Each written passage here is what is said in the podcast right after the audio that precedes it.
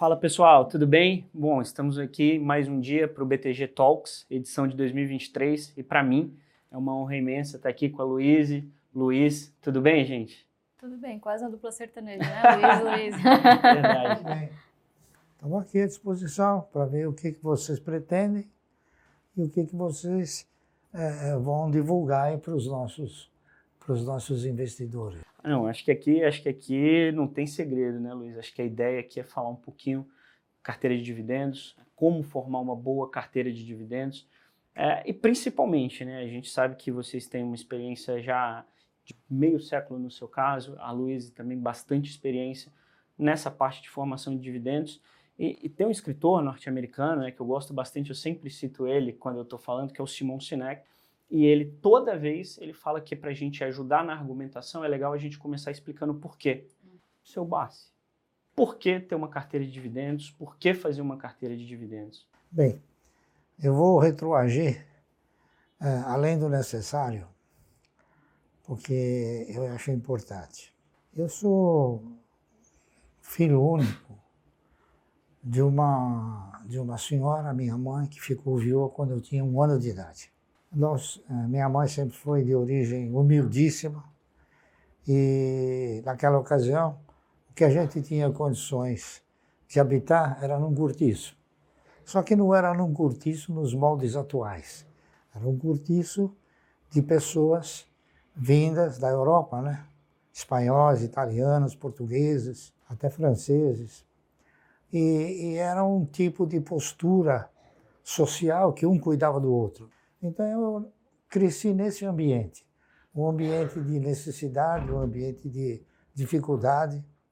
E sempre que foi possível, eu vi o sacrifício que minha mãe fazia. É, então eu tentei, de alguma maneira, com os meus limitadíssimos recursos, não é isso? E idade, fazer alguma coisa para ajudá-la, para tentar ganhar um dinheirinho na época, né? Então, eu engraxava sapato na rua Professor Batista de Andrade, lá numa travessa da, da Avenida Rangel Pestana. E comecei a trabalhar, comecei a ganhar. E daí para frente eu sempre fui, sempre fui procurando fazer alguma coisa.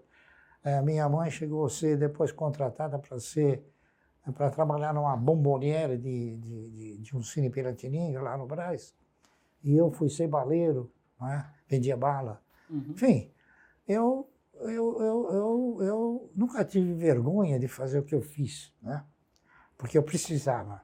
Então, esse, esse, esse, esse procedimento, ele, ele, ele, ele, ele interiorizou em mim uma necessidade premente de, de, de crescer, de conquistar, não de pedir, tá entendendo? E eu faço isso até hoje. Então, eu fui, fui estudando, fui me, me, me ficando mais culto, me, consegui me formar em contabilidade, depois em atuariais, depois eu me formei em economia, depois me formei em direito e faço hoje aquilo que eu fazia quando eu tinha nove anos de idade. Está entendendo? Eu uh, também nunca tive a pretensão de um dia ser rico. O que eu tive sempre foi medo de voltar a ser pobre.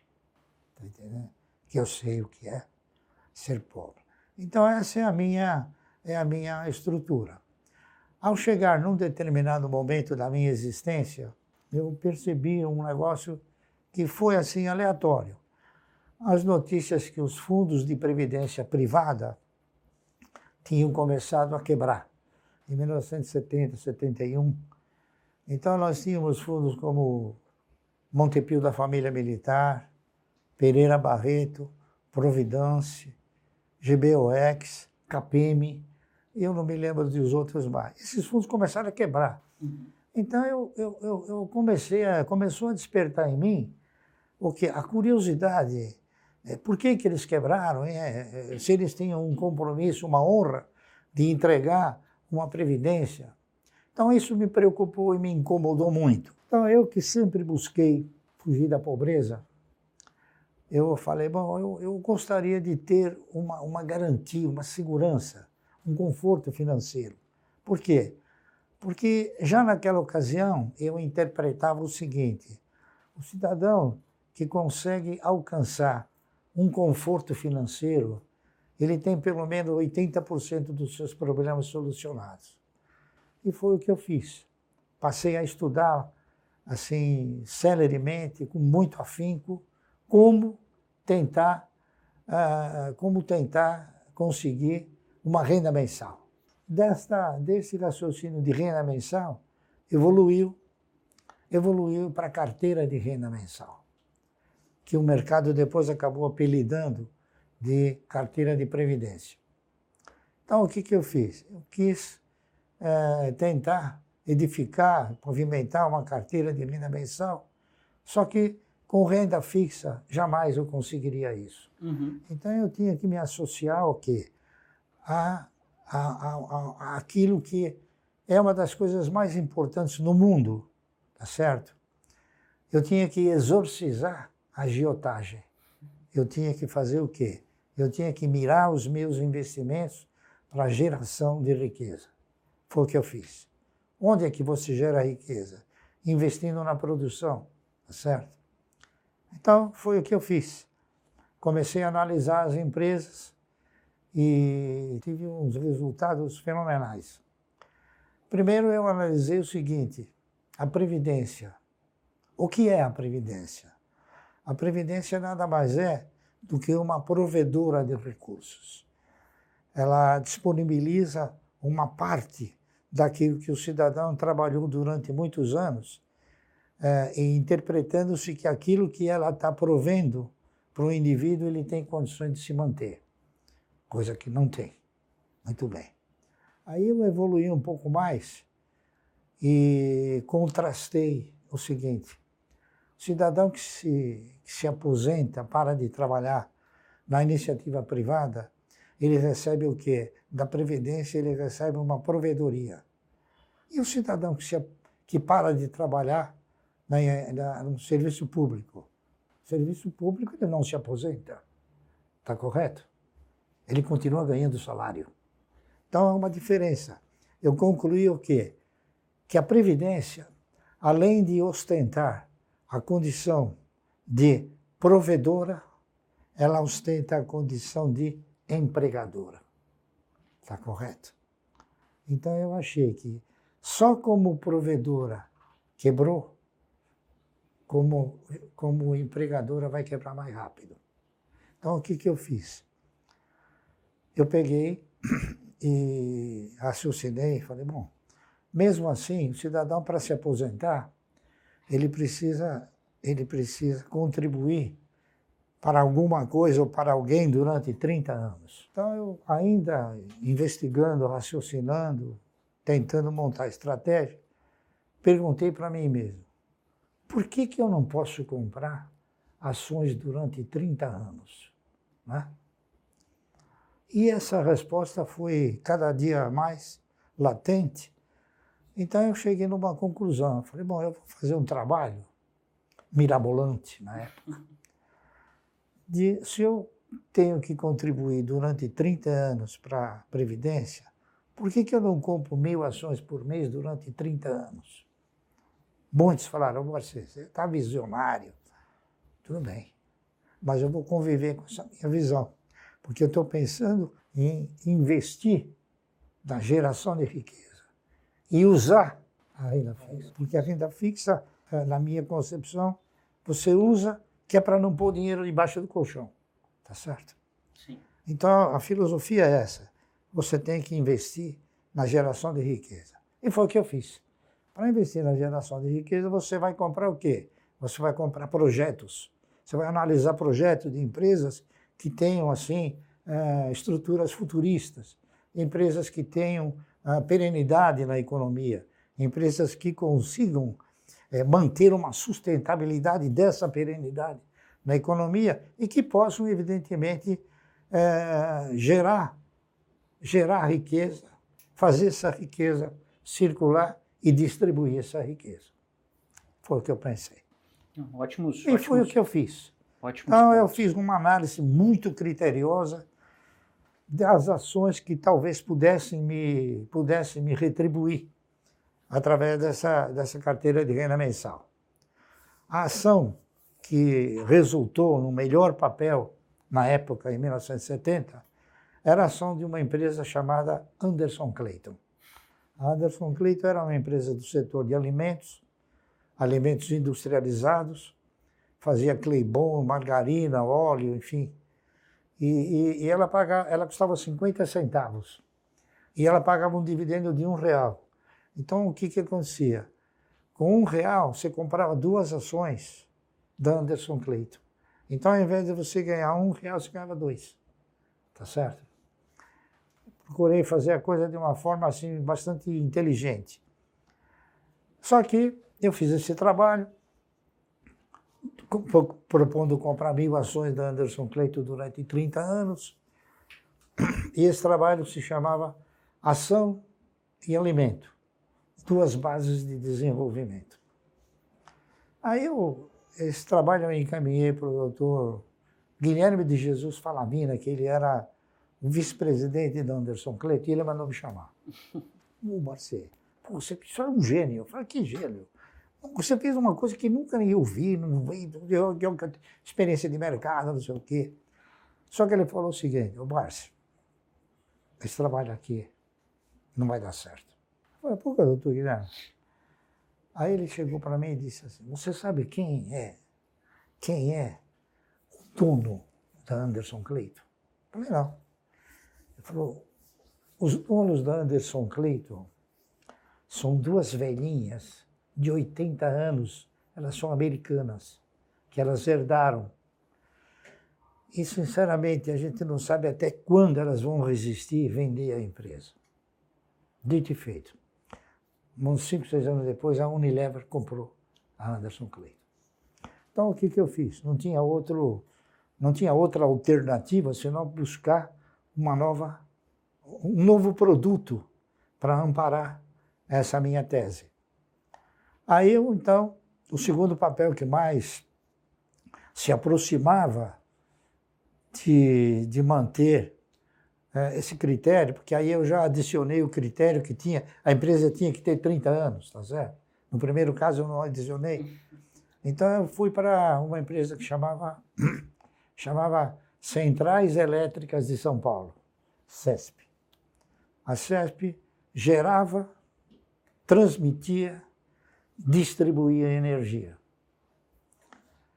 A CESP era uma empresa que tinha ações ordinárias e preferenciais a CESP tinha no seu estatuto um, um dispositivo que, que obrigava a empresa a pagar um dividendo mínimo prioritário e obrigatório de 10% sobre o valor nominal 1, da época tinha valor nominal 1. Então eu achei interessantíssimo, porque naquela ocasião ainda era, era, era possível ainda era possível, a cada ano, as empresas corrigirem o seu ativo mobilizado, e com essa correção do ativo mobilizado, como a empresa tinha valor nominal, cada vez que ela aumentava o capital, ela era obrigada a aumentar a quantidade de ações. Muito bem. Então, eu comecei a comprar ações da CESP. Fiz o trabalho. Estou com o trabalho aí, se você quiser ver. Claro, claro que quero. Então, o que, que aconteceu? Eu fiz projetei esse trabalho, uh, fiz, né, elaborei, pus um por um, mil ações por mês, como é que faz, como é que não faz, detalhei, pormenorizei. E como eu, como eu era, eu era um, um economista novo, etc., querendo sempre com aquela ideia de, de evoluir, eu, eu, eu me associei à, à Ordem dos Economistas, então tinha um grande amigo, Vitor Davi, ainda é vivo, ele era diretor da Ordem. E na Ordem tinha muitos economistas que trabalhavam na CESP. Uhum. Um deles, chamado Edgar Baron, e o, eles, viram o trabalho e falaram, ô, oh, Barça, eu vou levar esse trabalho lá para a CESP, que a CESP tinha aberto o capital. Né? Sim. Aí levou o trabalho, então o professor Garcês, que tinha sido governador de São Paulo, mandou me chamar. Ele e o diretor financeiro, que era um tal de Moacir Teixeira, um cara inteligentíssimo. Cheguei lá, no salão, lá.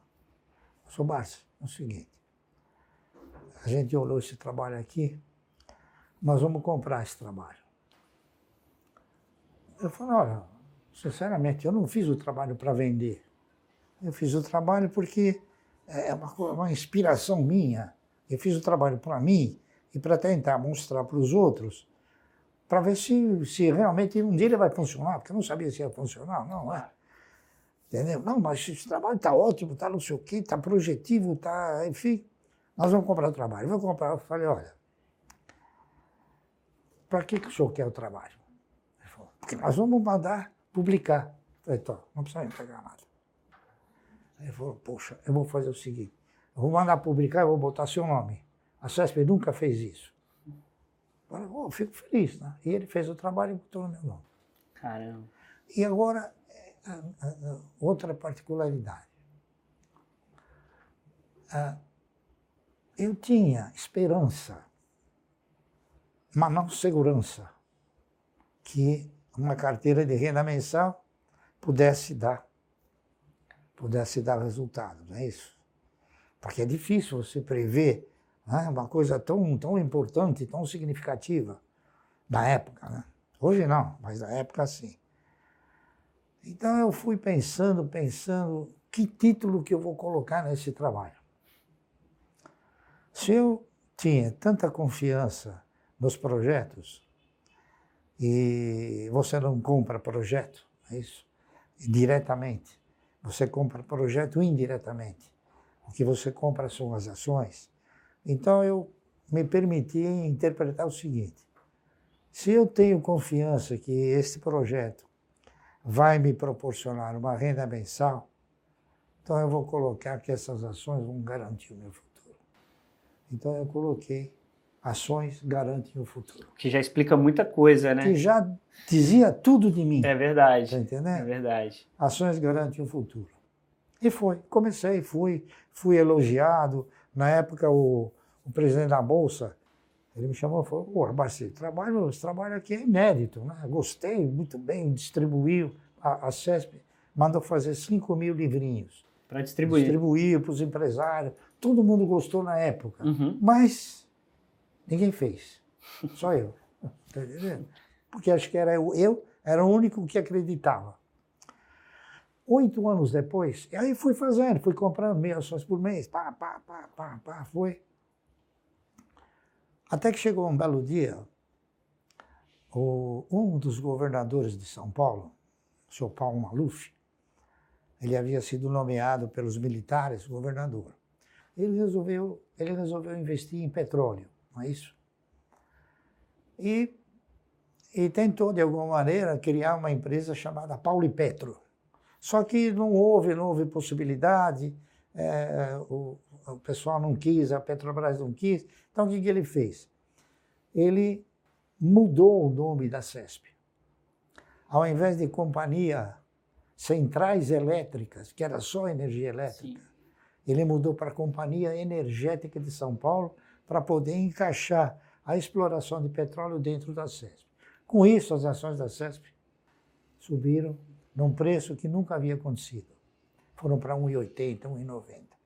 Eu interpretei que naquele preço haviam opções melhores no mercado, né? muito melhores, que pagavam dividendos também regularmente e contemplavam, uh, contemplavam os acionistas de uma forma mais, mais veemente.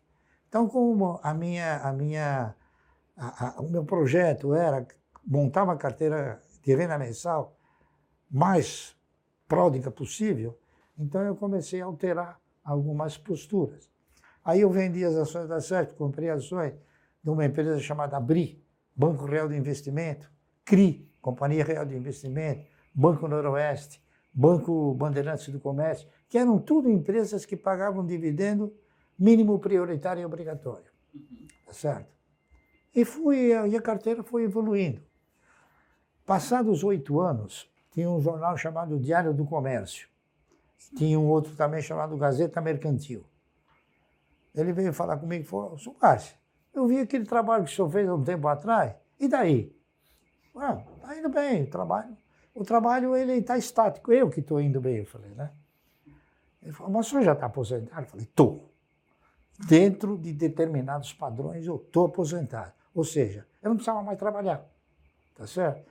O produto, produto do, do, do, do investimento já me concedia essa carteira de renda mensal. Então nós fizemos uma entrevista lá e ele falou: ah, eu posso pegar um outro para fazer? Falei, tá bom. Aí ele pegou, ele pegou um cidadão que era diretor do, da corretora Banespa. Ele foi, inclusive, presidente da CBM. Acabou virando um grande amigo meu. Então, ele falava sobre a renda fixa e eu sobre as aplicações de renda variável. Né? Sim. E ficamos conversando, tá, pá, pá. E falei, eu falei tudo aquilo. Eu falei, olha, eu já tô, eu já tô, já tenho um, um nível de receita que me permite, me permite parar de trabalhar. Agora, eu tenho alguma dúvida se eu parar com o projeto, ele, ele evolui. A gente não sabe, porque são coisas que você tem que administrar na, na, na, na, na vivência. Né? E realmente, aí ele falou, é porque a renda fixa, não sei o quê. Eu falei, olha, eu vou falar uma coisa para você. Eu falei, olha, a carteira que eu tenho, você conhece aquela Até brinquei com ele. Você conhece aquela história do camarada que tinha uma loja enorme? Aí o filho dele chegou para ele e falou, pai, nós temos que fazer um levantamento para ver quanto é, que, quanto é que isso aqui custou, quanto vale, né? Aí o pai chegou para o filho e falou, olha, tira uma gravata, o resto é lucro. Tá? Aí eu disse para ele o seguinte, eu reinvesti tudo o que a empresa me pagou. Então não saiu do meu bolso. A empresa ajudou a fazer essa carteira. Sim. Tá entendendo? Então você tira a gravata, brinquei com ele, né? Tomás Tosta de Sá é o, o presidente, lembrei. Acabamos ficando amigos, claro, né? Sim. Mas e foi assim. Então, eu já estava aposentado e continuei fazendo, né? Veja o que eu vou falar para você. É, houveram alguns tropeços, por exemplo. Comigo também aconteceu uma coisa interessantíssima que até vou citar. É, não me lembro também o ano, mas foi na década de 70. Eu sempre fui uma pessoa que lia o estatuto, leio as atas, leio o jornal todo dia, não o título, mas o seu conteúdo. Isso é mais importante do que parece, né, Márcio? É, é mais importante do que se imagina. É, exatamente. imagina. O imaginário é uma coisa que ela não é fértil. Exatamente. Então, o que, que aconteceu? Eu estava lendo uma... Eu vi primeira notícia. Banco Econômico chama uma subscrição a 1,50. Né? Falei, pô, o papel custava 50 centavos. Falei, pô, o cara vai chamar uma subscrição para arrecadar recursos, para pôr no caixa, para pedir 1,50 para todo mundo. E o papel na bolsa custa 50 centavos, o cara tá louco. Aliado. Aí eu falei, pô, tem um detalhe aqui. Era 1,50 para pagar em 12 vezes, sem juros, sem correção. Naquela época, a correção do nobre distinto uh, Maílson da Nobre era 60% ao dia. Tá entendendo? Falei, bom, isso aqui tem alguma coisa que está errada aqui, não sei o que é, mas vou ter que descobrir. E, pá, de repente, deu um estalo. Eu falei, bom, o cara, ele vai chamar a subscrição, ele paga 10%, e depois ele dá um dividendo. Foi o que aconteceu. Eu cheguei na, eu cheguei na, no departamento de ações do Banco Econômico, que era onde é a bolsa hoje, né? tem aquela, aquele portal que tem aquelas moedas grandes, era lá. Uhum. Eu, eu, não tenho ações do Banco Econômico, né? mas gostaria de ter. Dá para subscrever? Ele falou, dá. Quanto o senhor quer? Ninguém vai subscrever. O cara mesmo falou para mim. Vai sobrar muito. Eu falei, é, poxa, pode ser 5 milhões de ações? O cara quase caiu da cadeira. né? É Basicamente já. você na subscrição. Ele falou, já, o senhor não pode sair daqui. Se quer 5 milhões de ações, vai. Subscrevi 5 milhões de ações lá. Paguei os 10%. Ficou de graça. Sabe por quê? Porque era uma grande jogada do, do, do controlador. O controlador fez isso para ninguém fazer. Sobrou tudo para ele. Aí ele começou a dar uns dividendos altos, o dividendo pagou a subscrição. Entendeu? Nossa, não, ótimo. Ainda sobrava. É, é então sobrava grana. Não, então eu acabei ficando sócio do Ângelo Calmundo Sá. E é isso aí. São, são, e sabe, são coisas que é, não, não é nada depreciativo. O, o, o, o empresário ele tem o direito de fazer o que ele quiser. Só que você também tem o direito de descobrir o que ele conseguir, né? Mas você precisa, precisa detalhar. Você tem que estar atento, tem que é. ler. Não, é, tem bastante coisa do que você falou que acho que dá pra gente ficar aqui conversando durante um bom tempo.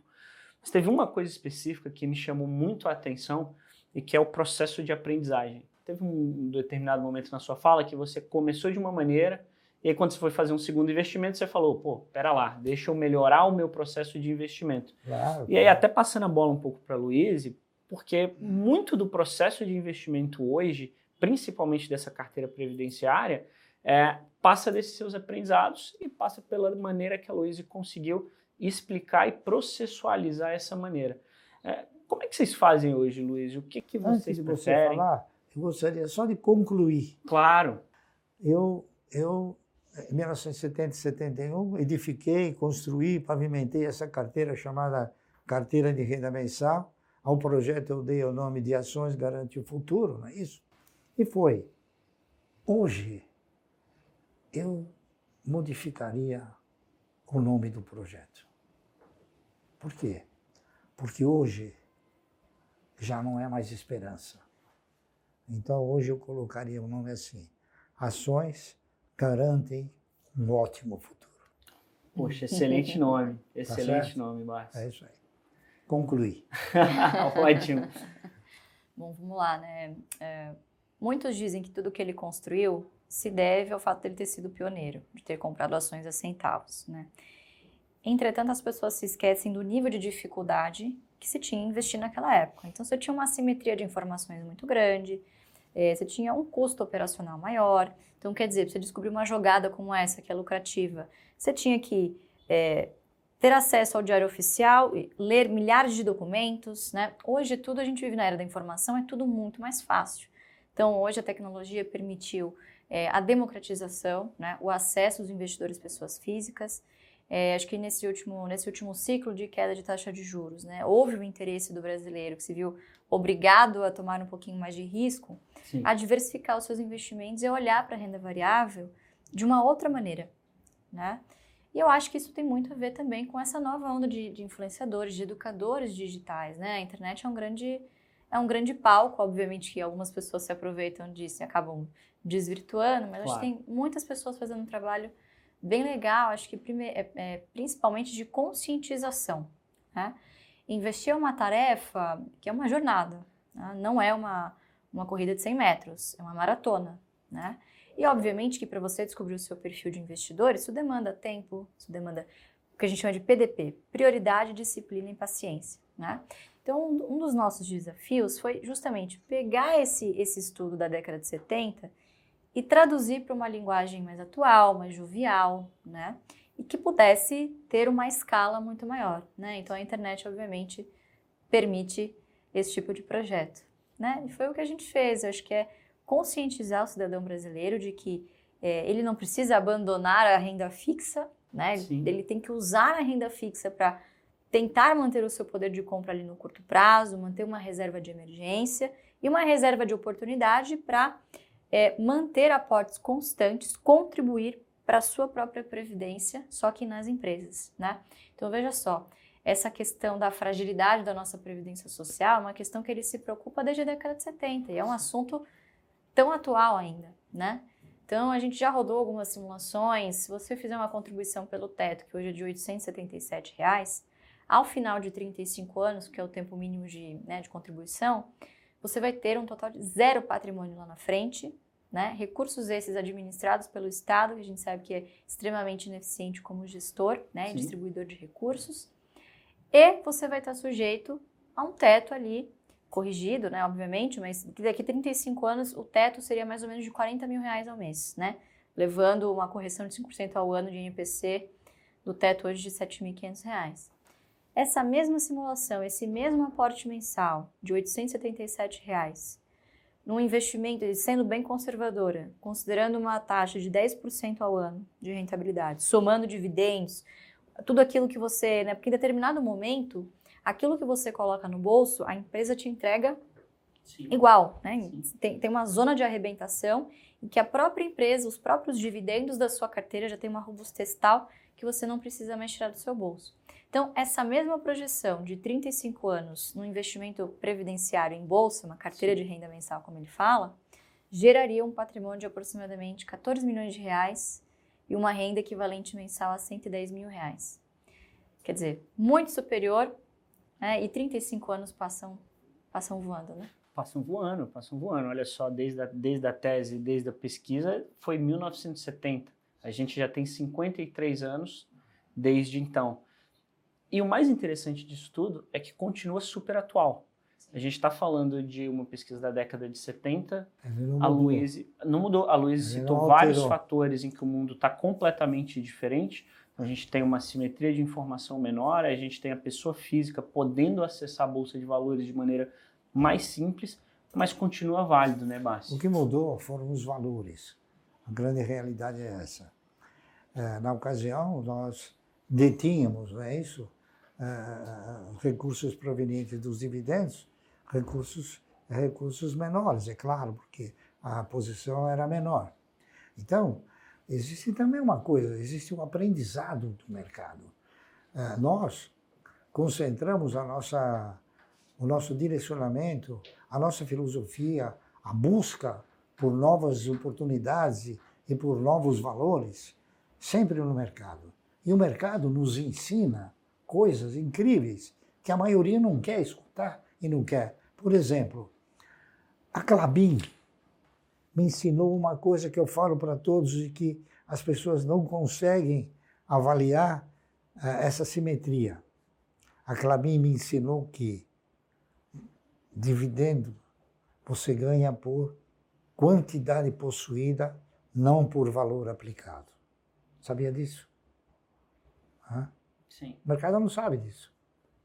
O mercado fala, ah, dividendo, mas, mas o que é valor aplicado?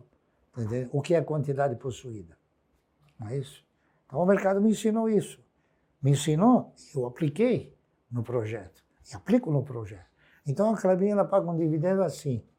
E eu recebo isso de dividendo. Por quê? Porque eu tenho isso de ações. Então ela me ensinou. E a gente tem que fazer isso.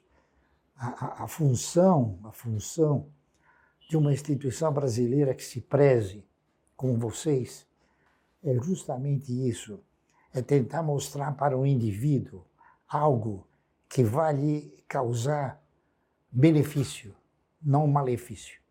Tá certo? Sim. E é essa, esse é o meu legado. Esse é o legado que eu quero deixar. Esse é o projeto que eu quero desenvolver. É, eu gostaria, eu gostaria que nós fôssemos uma instituição que ensinasse a todos como, com, como conseguir um conforto financeiro. Tá certo?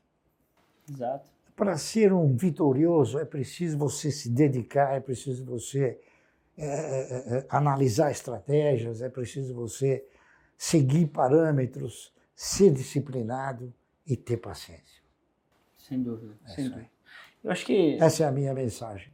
Não, e uma mensagem extremamente válida e, e, e com muita coisa para tirar, né, né, Barsi? Eu acho que tem um ponto aqui que eu, que eu queria tocar também, é, que vocês falam bastante, enfim, acho que tem bastante coisa de vocês na internet também, e, e uma das coisas que mais me chama a atenção é exatamente esse ponto que a gente estava conversando um pouquinho, alguns minutos atrás, que é a processualização dessa tomada de decisão. Porque muita gente às vezes entra na bolsa com no momento de taxa de juros mais baixo, e aí a taxa de juros começa a subir, a pessoa sai da bolsa, e aí ela, ou seja, ela acaba vendendo quando está barato, comprando quando está caro, e vocês processualizaram isso durante um período longo de tempo, é, com o foco de ter uma carteira previdenciária e, e com foco em alguns setores que é o principal X da questão aqui? O que, que vocês enxergam que foi o diferencial de vocês ou o diferencial da carteira previdenciária, da tese Ações Garantem o Futuro, de tudo isso para vocês chegarem onde vocês chegaram e para passar esse conhecimento, como você colocou, Bassi, que é uma vontade sua, para passar esse conhecimento para todo mundo que vai estar assistindo o, o, o evento? É, eu diria o seguinte: eu diria que é, tudo é uma questão de você desenvolver e até, diria, radicalizar um foco. Então, qual foi o meu foco? Eu quero ter uma carteira de renda mensal. Eu vou, eu vou, claro, brigar com unhas e dentes para alcançar essa carteira de renda mensal. Agora, o que eu preciso para chegar nela? Eu preciso o quê? Eu preciso estabelecer uma prioridade. Qual é a minha prioridade? A minha carteira de renda mensal. Tá certo? Então, uh, estabelecendo essa prioridade, tudo aquilo que aparece para mim comprar, para mim desenvolver, eu pergunto: é minha prioridade? Não, então não quero. Tá entendendo? Então, o meu Tem que saber foco, dizer não, né? O meu foco é um foco radicalizado. É o foco da carteira de renda mensal. Por quê? Porque se eu quero formar uma carteira de renda mensal, por que, que eu vou vender? Senão eu não tenho, se eu vender, não tenho mais renda mensal. São, são, são perguntas que a pessoa tem que se fazer a si própria e não, e, e não ter esse desvio de conduta. Então, o que, que aconteceu? No instante em que eu cheguei e determinei, esta é minha prioridade. Naquele instante, sem saber, eu estava desenvolvendo uma nova, uma nova, uma nova machadada, diria, né? Uma nova postura dos meus valores. Por quê? A partir daquele momento eu comecei a administrar os meus egos, porque a minha, a minha, a minha coisa importante era aquilo. Até que chegou uma hora que eu controlei meus egos, tá entendendo? Já eu não faço nada se não analisar profundamente. Está entendendo? Então, a, a, a, a, prioridade acabou me ajudando em outros valores também. Acabou me ajudando em administrar os egos e controlar os egos. Então, eu sempre penso de uma forma, é, não é única, mas minha de pensar, não é? é por exemplo, se eu posso ter um veículo que me leva, que me traga com conforto, né? por que, que eu tenho que depositar meu dinheiro para Mercedes-Benz? Fica comigo. Claro. A Mercedes-Benz não tem a minha grana. Então, quer dizer, é, o ego, o ego das pessoas é que às vezes fazem a, a pessoa a entrar no buraco a entrar numa, numa circunstância. É claro, é, é, é, hoje, hoje o mundo ele está constituído de uma forma tal que você está sistematicamente sendo, sendo assim compilado, sendo, sendo seduzido, faça isso, faça aquilo, faça outro. Então, o que, que, eu, o que, que eu aprendi também? Eu não vou ser um patrocinador. Uhum. Por quê?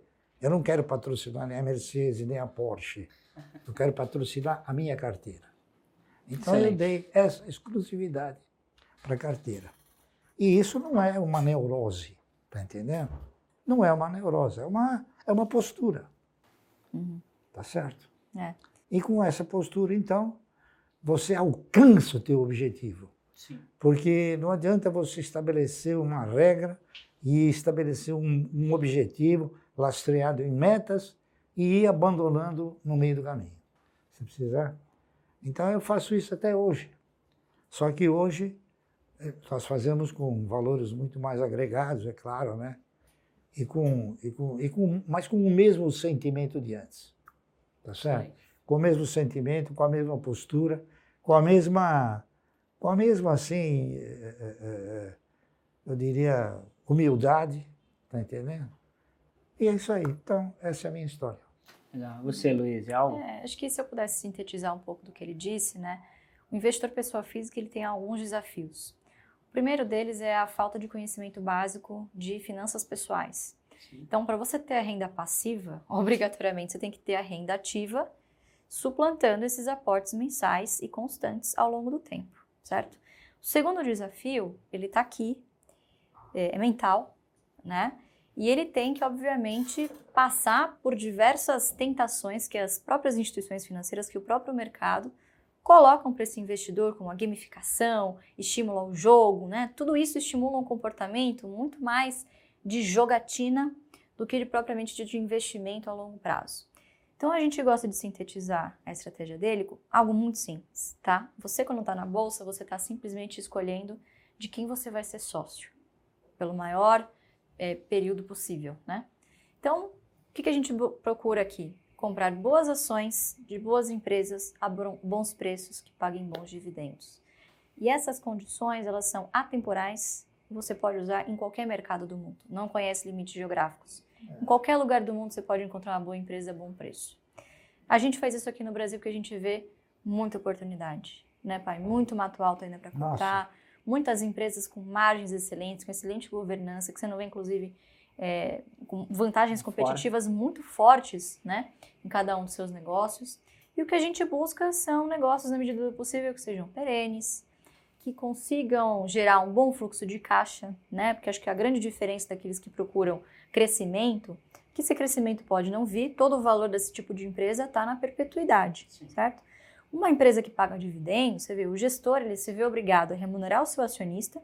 O que sobra, ele precisa de fato empregar em, em investimentos que tragam é, taxas Novas. de retornos que sejam, que realmente valham a pena. Então, quer dizer, ele tem recursos mais escassos e, obviamente, quando ele precisa investir um volume maior, ele recorre àquele acionista cativo.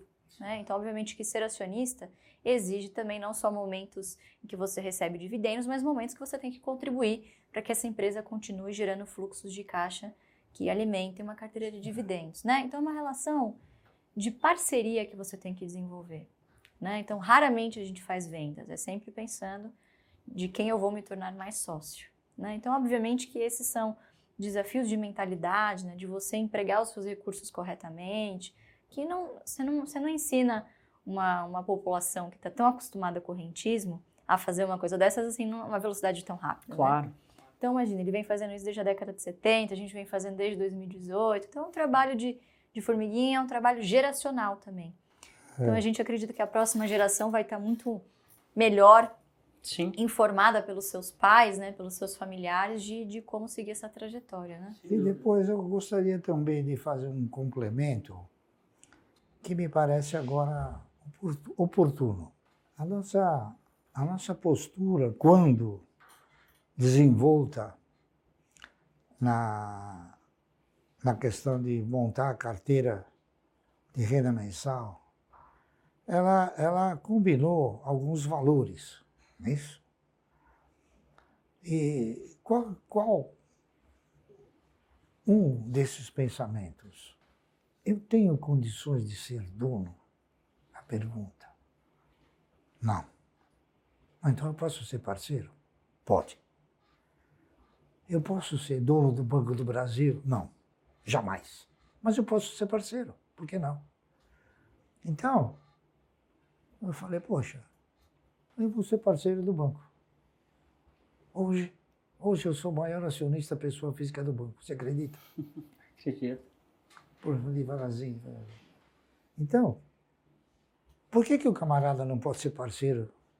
Então, isso daí estimulou em mim um, um, um, uma, uma, uma postura seguinte: eu não quero ser um acionista minoritário, eu quero ser um pequeno dono. Está entendendo? Eu quero mudar a minha, a minha posição, é pequeno dono, eu sou um pequeno dono. Está entendendo? Por quê? O dono não vende as ações, e o pequeno dono também não tem que vender. Tá certo? Ele compra, compra, compra. Então, e outra coisa, você tem que associar essa, essa, a evolução da carteira de renda mensal a evolução da quantidade de ações. Então, isso é mais do que óbvio, né? Só que as pessoas às vezes não analisam com profundidade.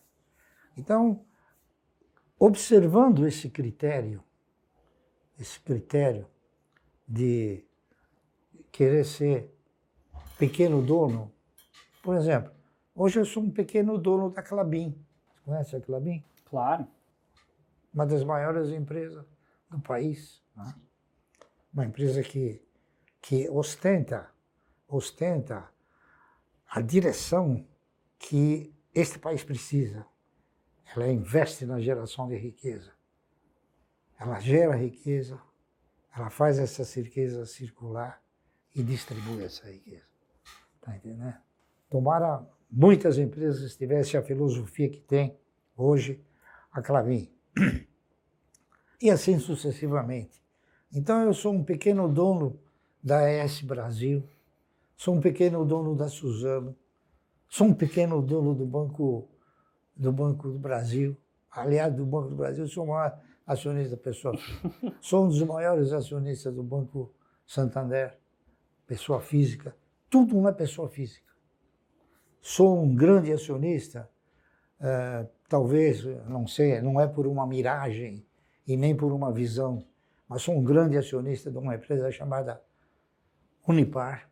Tenho 20% das ações, sou vice-presidente do conselho de administração e não quero outros, tá entendendo?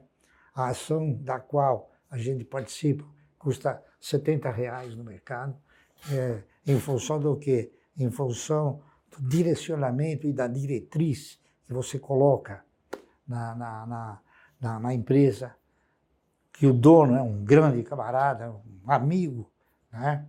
e um camarada que conhece, sabe e gosta de investir acha que tem que se investir nesse país. Mentalidade essa que está praticamente exorcizada a maioria da população.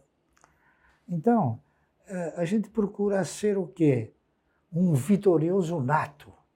Tá? A gente não aceita a derrota. E, e, mas a derrota ela é inerente do fato, né? Sim. sim. Só que a gente tem poucas derrotas. é. Importante ter menos, né?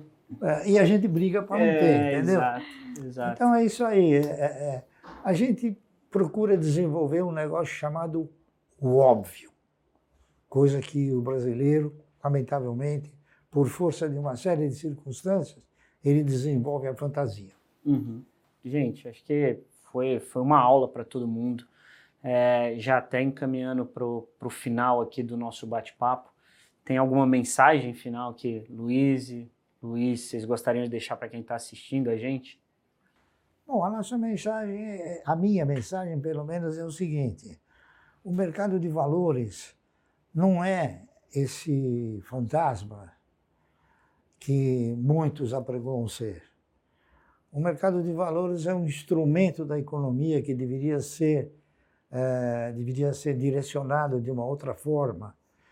É, lamentavelmente, eu considero isso, é uma definição minha, nós somos um país que tem uma bolsa rica e um mercado pobre. Por quê?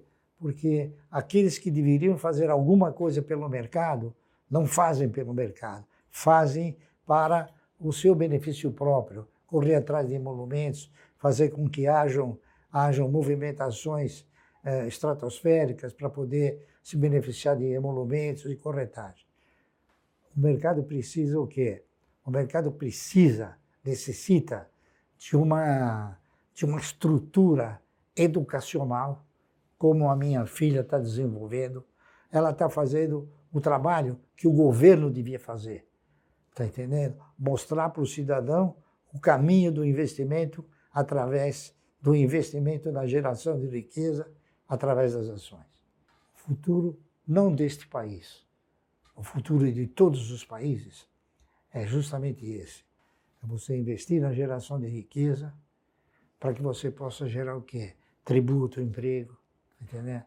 Eu vejo, eu vejo as autoridades, grandes autoridades, chegar e falar, ah, chegar até falar, não, investe em outro país. Isso aí é, é ridículo, né? Você tem que investir aqui. Agora, por que, que o cidadão não investe aqui?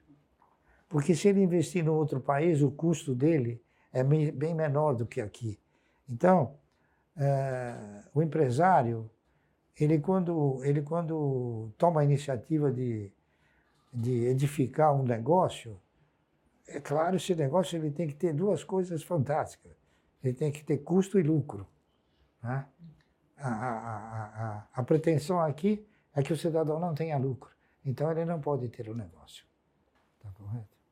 Então, você tem aqui uma série de ingredientes que maculam, que prejudicam esse, essa filosofia. Primeiro você tem um tributo arrasador, tá correto? São 34% que se paga. É uma coisa fantástica. Você tem o custo, o custo trabalhista, que é extremamente oneroso, com benefícios e direitos incalculáveis, coisas que não existem em outros países e que não é desumano, tá entendendo? A verdade é essa. Então, nosso país é um país que precisa ter um, um choque anafilático em termos de economia e em termos de direcionamento, para que ele possa, então, talvez, é, um dia não ter mais ninguém na rua, como tem hoje. Tá certo? Isso. Lamentável. Luiz. Acho que a minha mensagem é um pouquinho mais curta são duas coisas. Primeiro, estude para ser o seu próprio gestor. Né? O custo de oportunidade de você delegar as suas decisões de investimento 100%, seja por falta de confiança, né, ou por até falta de, de, de, de tato com o mercado, né? Obviamente que a gente sabe que isso não é ensinado nas escolas.